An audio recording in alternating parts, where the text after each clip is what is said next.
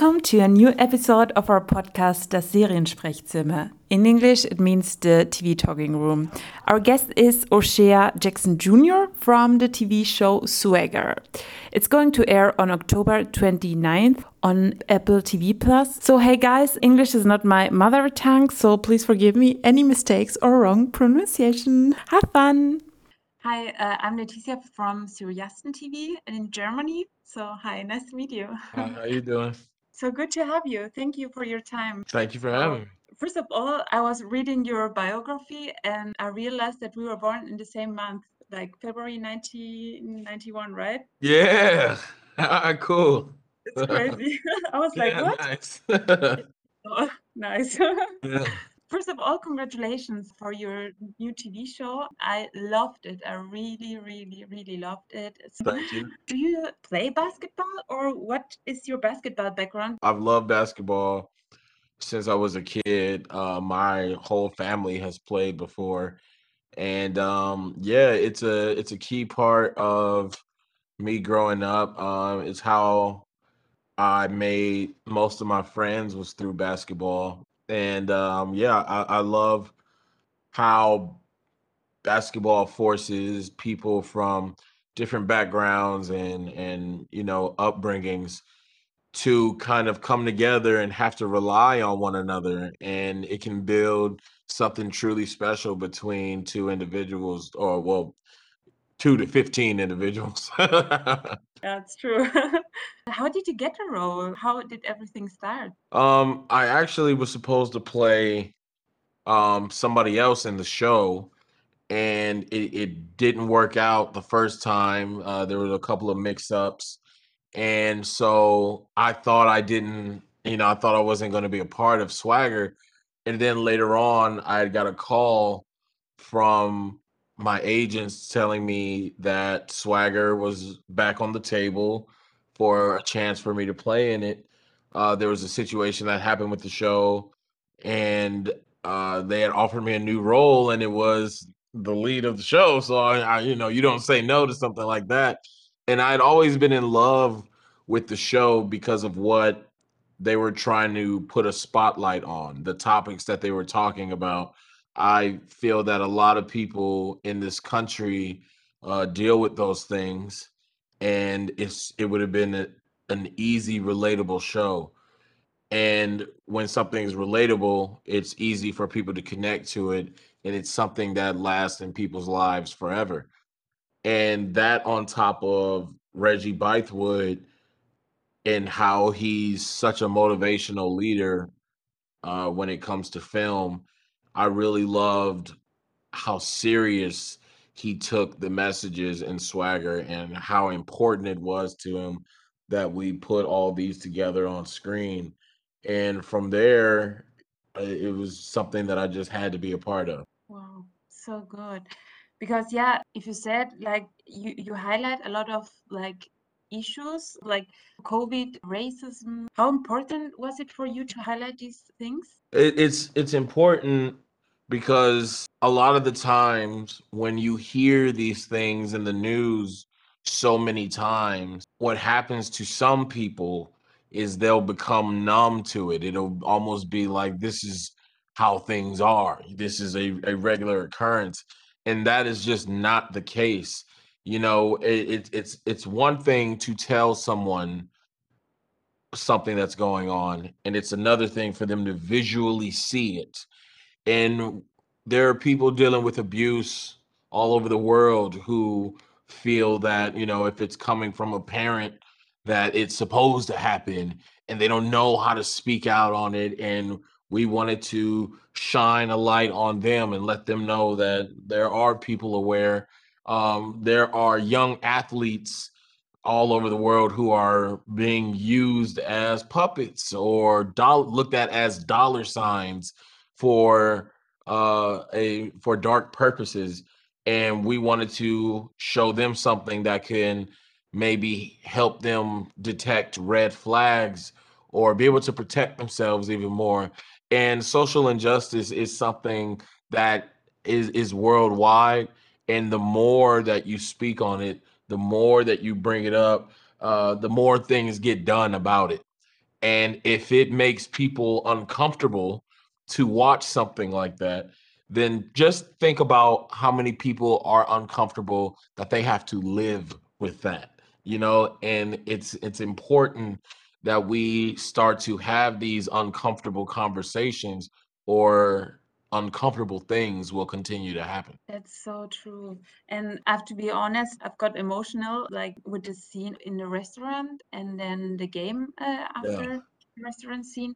And it was like I was there, I, would- like I was on this table and I had to go away. So it was incredible. And then I saw like what impact has in uh, people's life.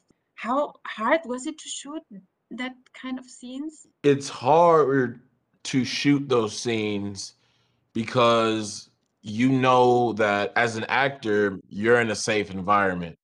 But it's un- it's unsettling because you think about how many people this happens to where it's not a positive outcome, where the the oppressive powers are not friendly, you know, and um how many people have had these stories happen to them without a camera there, without people there to protect them. And that's what makes it hard. When you really see what you're doing as a as an actor is trying to speak up through your art for people who think that the world doesn't give a damn about them. It that's what makes it hard. Everybody on Swagger was such a professional about it that we knew these are the messages that might make people uh, love our show and they might make people hate our show but it's it's like i said before it's an uncomfortable situation and conversation that needs to be shown and the best way to do it sometimes is through art through film through you know um, um artists you know music artists uh painters sculptors we they've always been speaking of oppression and things like that. And so it's it's nothing new but it's something that has to be changed. Yeah, so true. And th that is what I love about the TV show, that it highlights all these all these issues. Like racism is a big issue all over the world. Yeah, in Germany it's it's it's the same. Like um, yeah, so important. So um, can you take us a little bit into the preparation for the role? Did you how did you prepare physically? Yeah, uh, so for Swagger, I felt so many connections to Ike, the character that I play, because we had so many similarities. Um, both of our love for the game.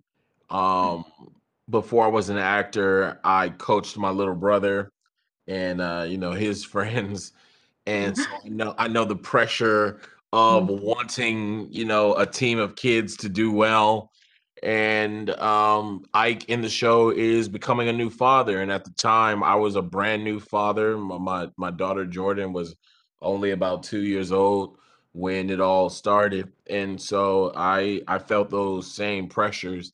And from there we also had a basketball trainer by the name of Reggie Wallace who worked with the entire cast um even uh not only the kids but myself uh, uh uh, a, a good friend of mine and my castmate uh, Tessa Ferrer.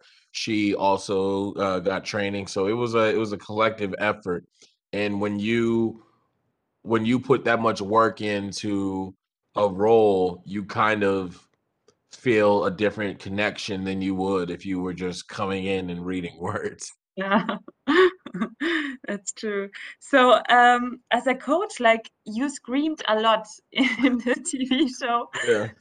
How hard was it? Because there were so many takes. How how hard was it to play that, to scream? Um, yeah, it's it's about uh you know we knew a, a, a basketball game is high energy. You know, we knew that we have to match the energy of a real game in order for our audience to feel it. And you know, coaches yell, coaches yell Um, they might not have to yell as many times as I did because of takes and things like that. But yeah, I, I know many coaches who have lost their voice. So I, you know, I, I didn't mind. I come from a uh, you know a music family, and I, I've been on the road with my dad and and performing with him where you might lose your voice from the night before and you got to go out there and make it happen anyway. So, you know, it, it comes with the territory. And I'm just happy that my team and uh, I hope the viewers appreciate all the all the screaming. yeah, we appreciate it. So Thank you. no worries about it. So um what was the funniest scene to shoot um, and why? Um, I we always had fun during the games, but uh, those were some of the toughest ones as well because it's a it's a lot of physical effort from the kids. But I think um, I think the funnest scene uh, there's a pool scene where we all kind of get in the water. That's uh, that was a fun day because it after a long day when you hear you get to jump into a heated pool you know, you how, how could you not have fun? Even though it's very hard to swim with shoes and and jackets on, but it was um, you know, those are it's one of the moments that I really miss. I I appreciate. Um, also, I had fun whenever we were on that bus and we're all kind of together. Pretty much any scene where I get to be with the boys, um, and of course, uh, Quentin uh, really really uh, entered my mind as, as one of those memories that'll last me my entire career. I, I miss them so much, and uh, I'm so proud of each and every one of them for what we've done, and uh, mm. can't wait to see them again. Wow, so good.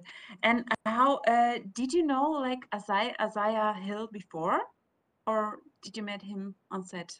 No, I met Isaiah on set. I met all of them. Uh, every every cast member I I never met before, but uh, we grew so fond of each other. We developed such a real friendship because we knew that our roles demanded that, and it came easy. You know, they're they're such such great actors and and you know great individuals that once you open up, it, it, it just runs like water. You know, it is just a a, a mm-hmm. true friendship, especially between uh, me and Isaiah. Um, he knows that I, I gave him my number. I've, I've, given him my contact. Anything he ever needs from me, anything he mm-hmm. needs to talk about when it comes to his acting career, he knows that I got his back.